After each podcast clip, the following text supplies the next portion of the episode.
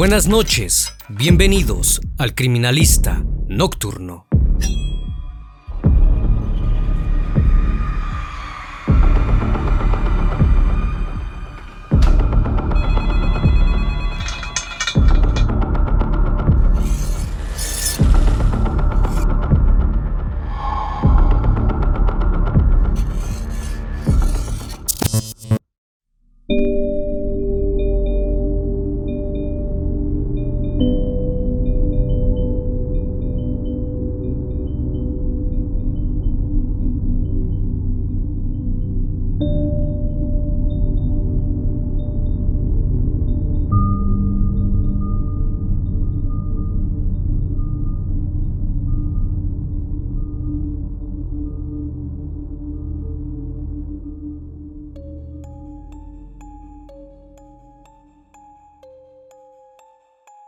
Siguiente caso sucedió en Argentina, el 30 de abril del año 2020.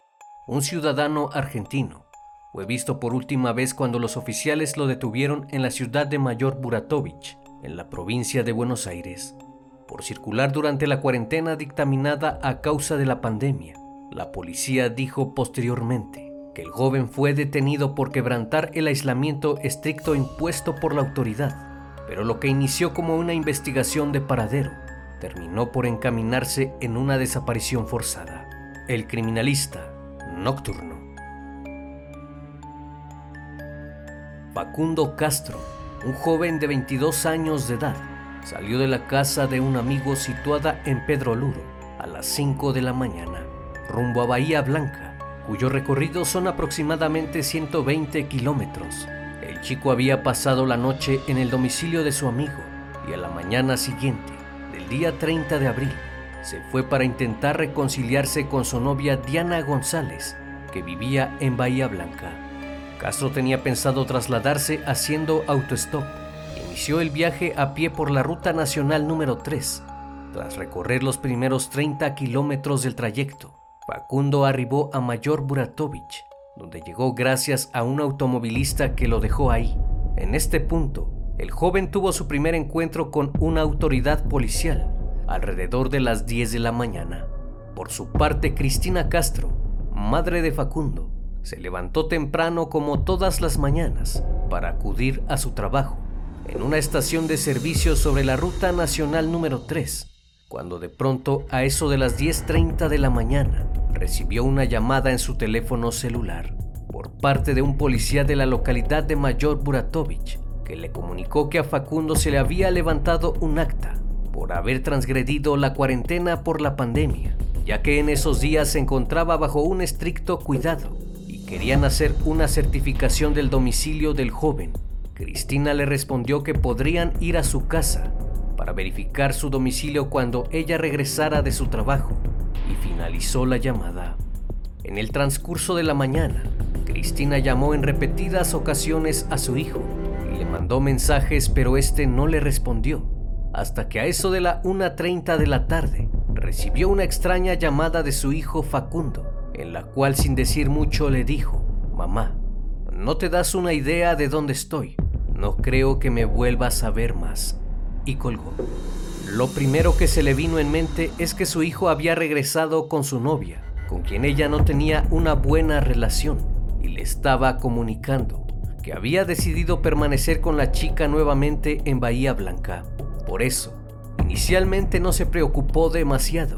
Cristina de alguna forma siguió con su vida normal y no se le hizo extraño que su hijo no la llamara, pues durante los dos años en los cuales Facundo vivía en Bahía Blanca con su novia, casi no tenían comunicación, pero las primeras alarmas se encendieron cuando los amigos de Facundo le comunicaron a la progenitora del joven su preocupación pues no les contestaba y su actividad en las redes sociales se había interrumpido por completo. Cosa muy inusual del chico. Fue entonces que se dispuso a llamarle y mandarle mensajes, pero no hubo más rastro de él.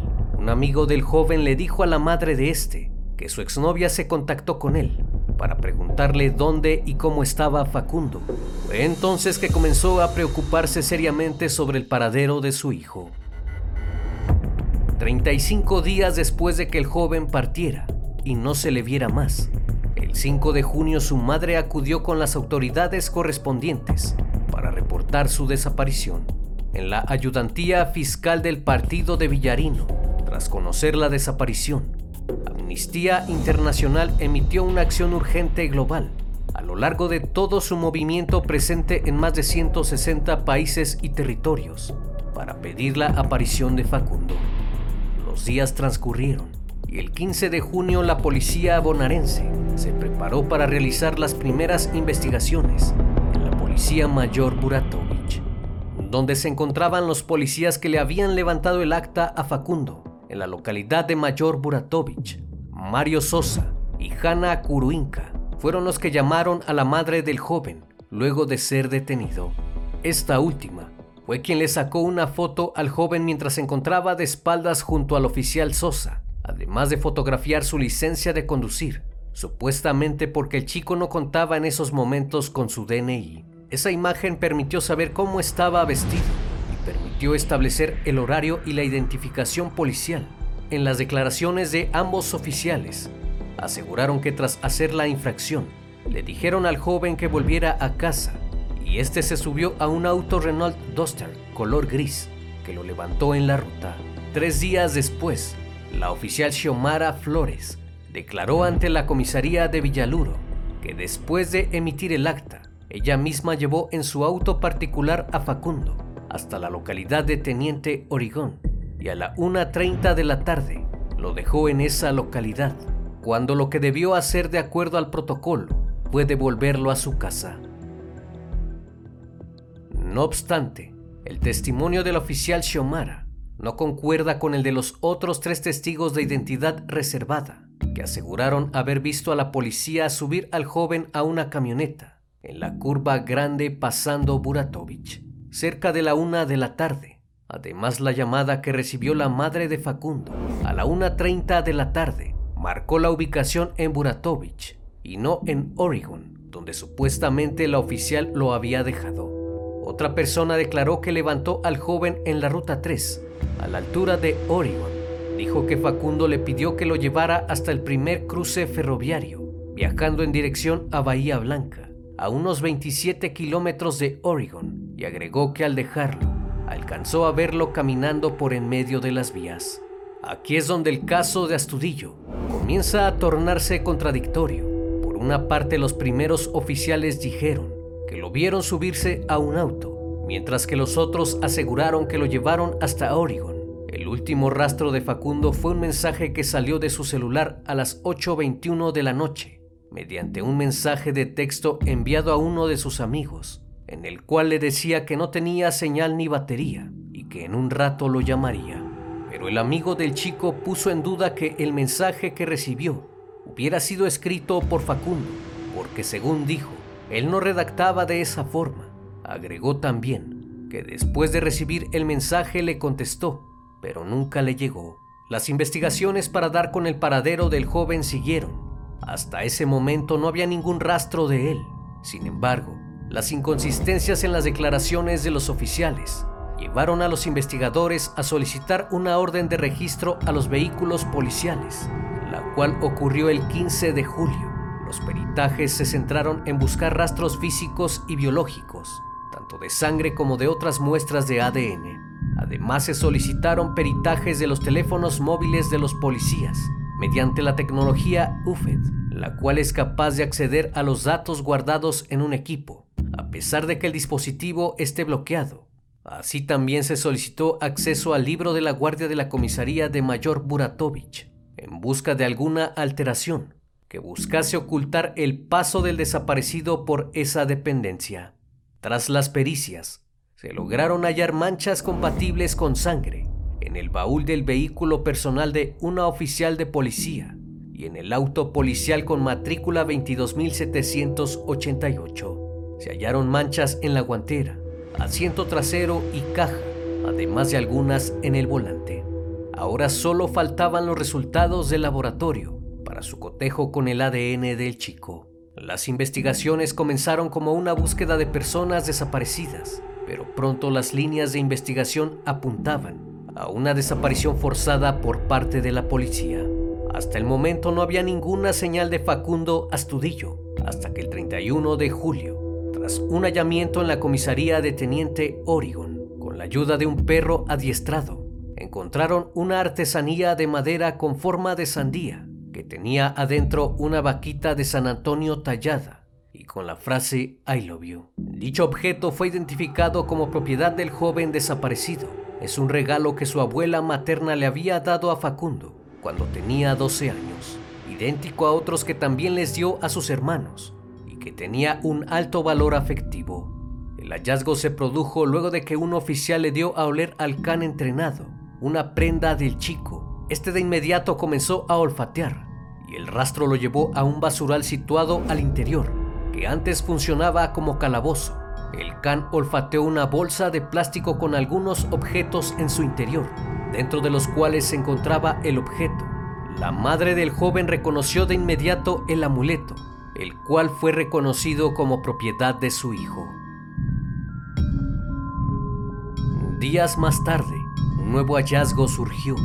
Durante un rastrillaje en una zona mayor de Buratovich, se encontró una mochila semienterrada, en cuyo interior había ropa y algunos huesos, en un canal de riego en las cercanías de la Ruta Nacional 3 primera instancia, los investigadores del caso pensaron que pertenecían a Facundo. Sin embargo, luego de que la madre del joven observó las pertenencias y de que se realizaran los análisis correspondientes del laboratorio, pudieron confirmar que no correspondían a las pertenencias del joven y los restos óseos encontrados eran de un animal, al parecer de una vaca.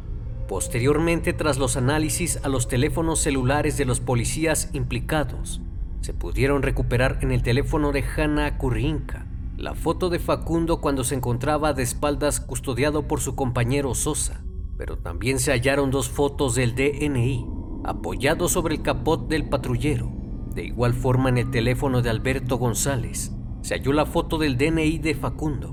Con esto quedaba demostrado que él no solo viajaba con carnet de conducir, como lo había asegurado el oficial, sino con su DNI. Por lo que luego de saber esto, la madre de Facundo publicó en redes sociales una captura de pantalla con el documento de su hijo. Las pericias también permitieron observar parte de la comunicación entre los agentes durante la jornada del 30 de abril y los días posteriores.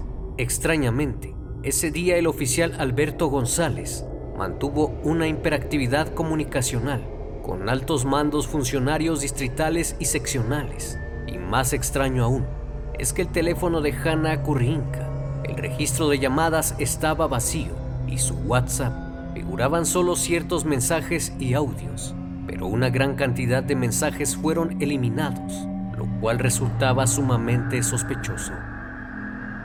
El 15 de agosto, a últimas horas de terminar la tarde, un pescador notificó a la policía sobre el hallazgo de lo que parecía ser un esqueleto humano.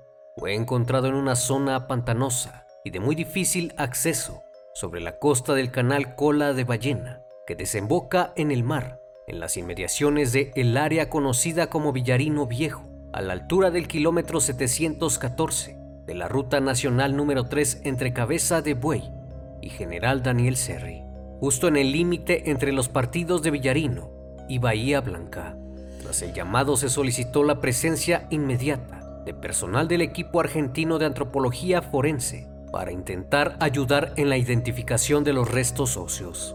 Una vez en el lugar, encontraron un cuerpo en esqueletización semienterrado. Sin embargo, faltaban partes del cuerpo, pues se produjo una dispersión ósea debido a la marea. Hasta el momento no sabían si dichos restos pertenecían a Facundo Astudillo. La mañana siguiente del 16 de agosto, a 30 metros del lugar donde encontraron el cuerpo, hallaron una zapatilla que Cristina Castro rápidamente reconocería como el calzado que portaba su hijo el día de su desaparición. Era la zapatilla derecha de Facundo, la misma que se ve en la foto de su detención, aunque inesperadamente, esta se encontraba en condiciones casi intactas, es decir, no coincidía con el tiempo que supuestamente llevaba ahí. Además, algo que llamó la atención fue que el esqueleto no presentaba ningún tipo de prendas.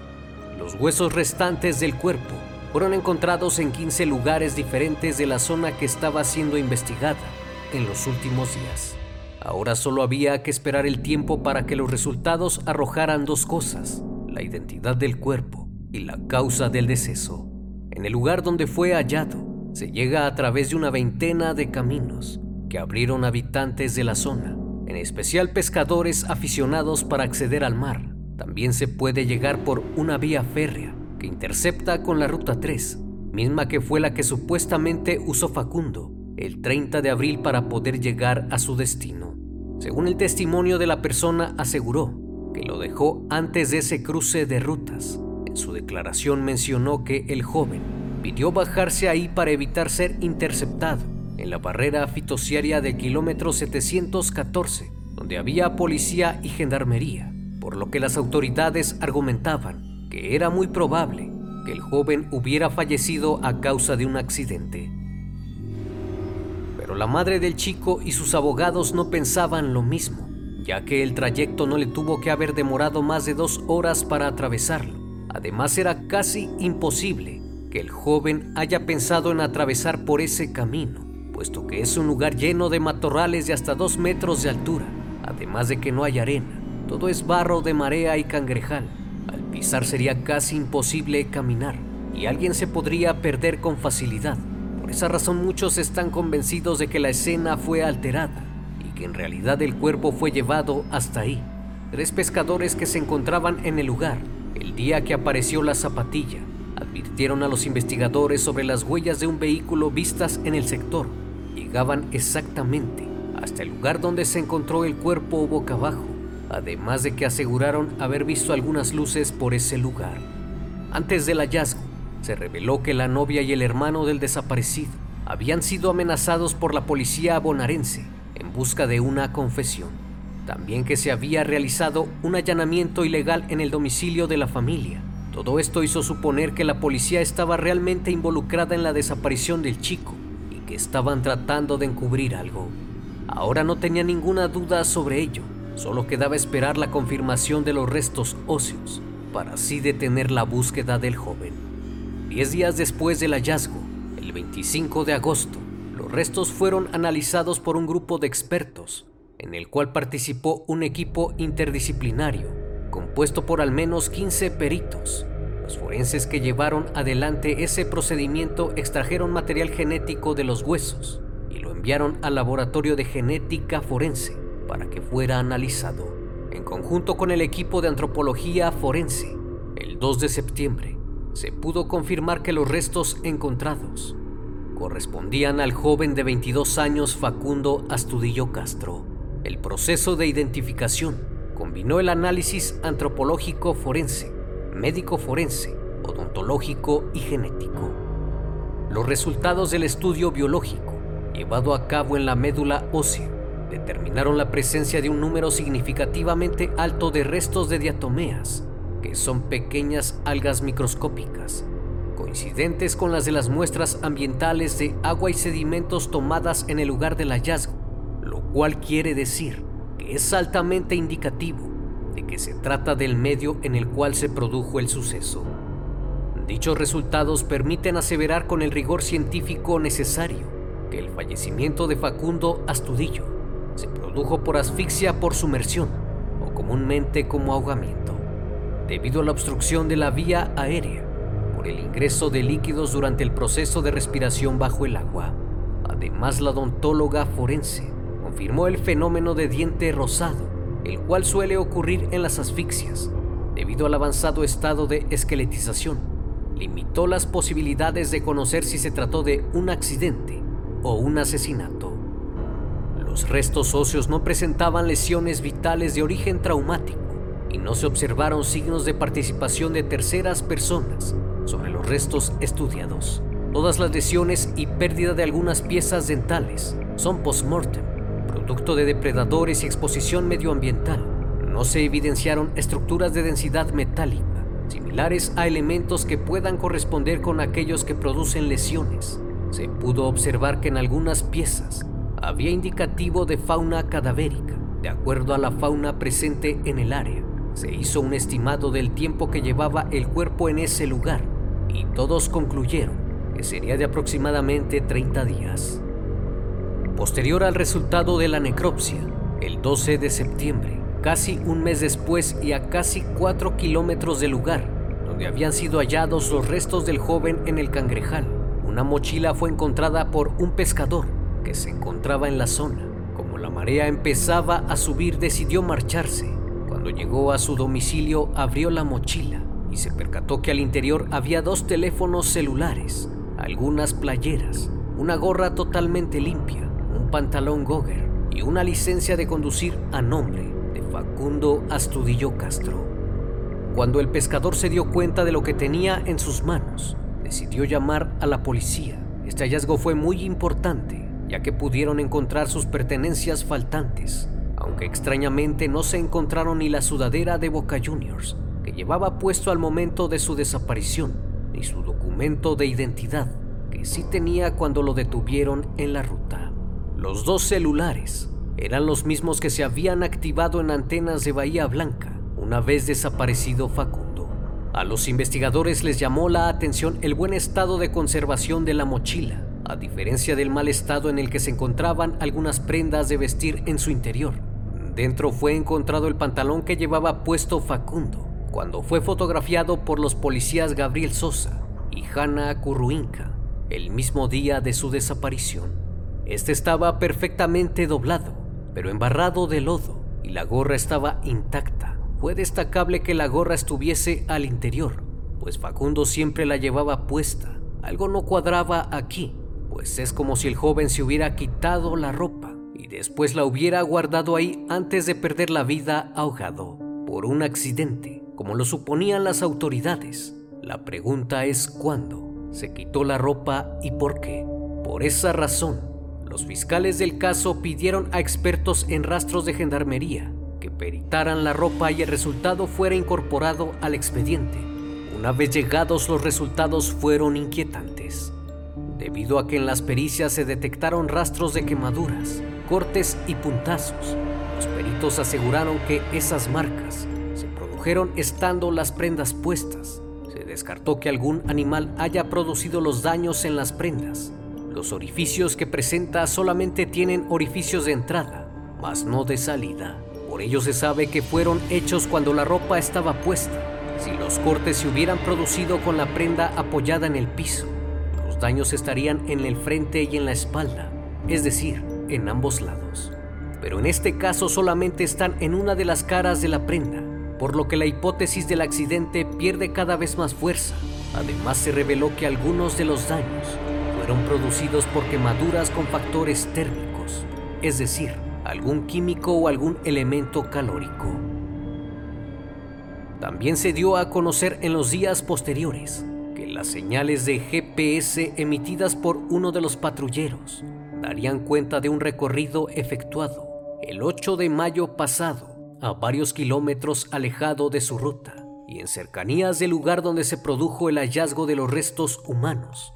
Dicho patrullero estuvo estacionado cerca del cangrejal durante 35 minutos y a 800 metros de donde se encontró el esqueleto de Facundo. Debido a eso, la fiscalía solicitó el allanamiento de las unidades policiales, en específico la que estuvo en ese lugar, ya que el oficial estaba fuera de su ruta. Durante una inspección llevada a cabo por la Gendarmería Nacional, se halló un trozo de piedra de color negro en el interior del baúl que fue reconocido inmediatamente por Cristina Castro. El estudio pericial desarrollado por un geólogo de la Dirección de Criminalística y Estudios Forenses de esa fuerza de seguridad determinó que corresponde con una piedra de turmalina, tal como lo había referido la madre del joven. También se halló un pelo que coincide con el ADN de Facundo. Todas estas anomalías descartan la posibilidad de un accidente y esto se fortaleció también luego de que los fiscales dijeron que el 30 de abril cuando desapareció el chico, la marea estaba muy retirada del lugar donde apareció el cuerpo, asegurando que no hubo un crecimiento desmedido del agua y que incluso caminando aún de noche, el agua se ve a simple vista y no hay forma de caer en un pantano, lo cual hace pensar sobre una desaparición forzada, en la cual participaron al menos cuatro elementos policiales La madre de la víctima señaló que la imagen que le tomaron a su hijo cuando fue detenido, advirtió que le faltaba la zapatilla izquierda, que además su ropa mostraba signos de haber sido arrastrado. Cabe mencionar que le hacía falta la gorra que siempre portaba. Esa razón no deja de pensar que a su hijo lo asesinaron. Entre los mensajes que se lograron recuperar, se encontraron algunos textos del oficial Flores y su compañero Sosa. Entre los mensajes que intercambió hubo uno donde le manifestaba, vamos a ir todos presos. Hasta el momento, no hay ningún detenido en el caso. A pesar de que existen cuatro sospechosos de la desaparición de Facundo, el fiscal acusó a la jueza de entorpecer el caso, pidió que la apartaran de la investigación puesto que ha rechazado una gran cantidad de medidas pertinentes de pruebas que solicitaron los fiscales. Debido a eso, no se sabe aún qué pasó con Facundo Astudillo y si las investigaciones continuarán hasta llegar a la verdad.